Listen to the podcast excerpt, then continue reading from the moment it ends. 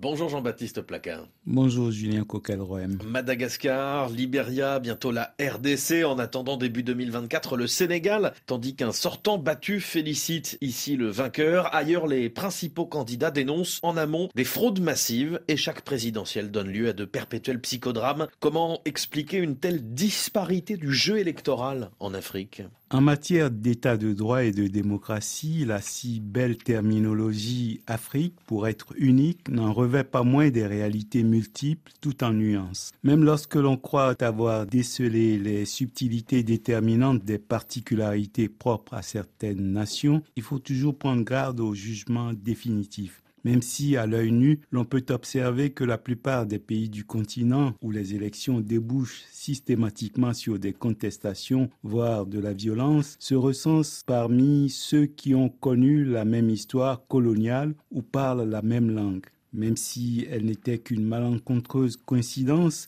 ces réalités têtues, dénominateurs communs au cancre, mériteraient d'être prises en compte plutôt que d'être ignorées avec dédain. Esquissez donc une liste des récentes élections contestées et même des putsch en Afrique et vous serez surpris, et ce ne serait pas qu'une illusion d'optique, par leur concentration aujourd'hui parmi les nations que l'on désigne d'ordinaire comme des anciennes colonies françaises ou plus généralement des francophones la RDC, ancienne colonie belge, où la précédente présidentielle a accouché de résultats plus que troublants.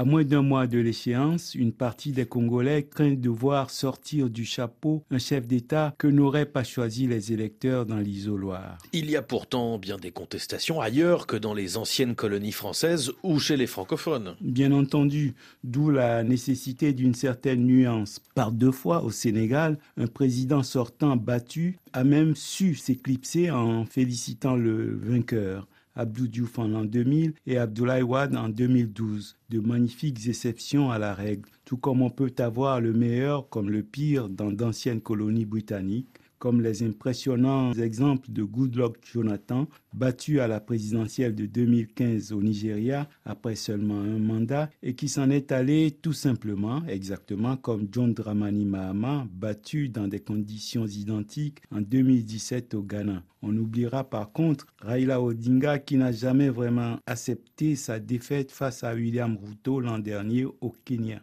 Voilà pourquoi nous ne parlons ici que de tendances générales et de nuances. Mais Jean-Baptiste, la corrélation entre l'histoire coloniale et l'ancrage démocratique n'est-elle pas une nouvelle pierre dans le jardin de la France? L'usage que chaque peuple fait de son indépendance est une réalité que l'on doit savoir à un moment donné dissocier du fait colonial. Dans la vie des êtres comme dans l'histoire des peuples, aucun dirigeant d'une nation, même ami, n'a à se soucier de vos intérêts au détriment de ceux de son propre peuple. En dépit d'une histoire coloniale douloureuse, certains États construisent le futur sans se morfondre dans d'interminables récriminations. Peut-être l'Afrique devrait-elle financer des recherches pour que les universitaires analysent ce phénomène et esquissent une solution à la concentration de catégories de pays ayant la même histoire ou la même langue officielle parmi les bonnes ou moins bonnes démocraties. Après tout, durant 30 ans, tous les peuples du continent ont à peu près commis les mêmes erreurs. En ont-ils tous tiré les leçons utiles? Et si ceux qui nous semblent aujourd'hui plus enclins à la transparence électorale étaient ceux qui, au fil des difficultés et des échecs, ont su bâtir une conscience nationale en payant chaque fois le prix qui convient?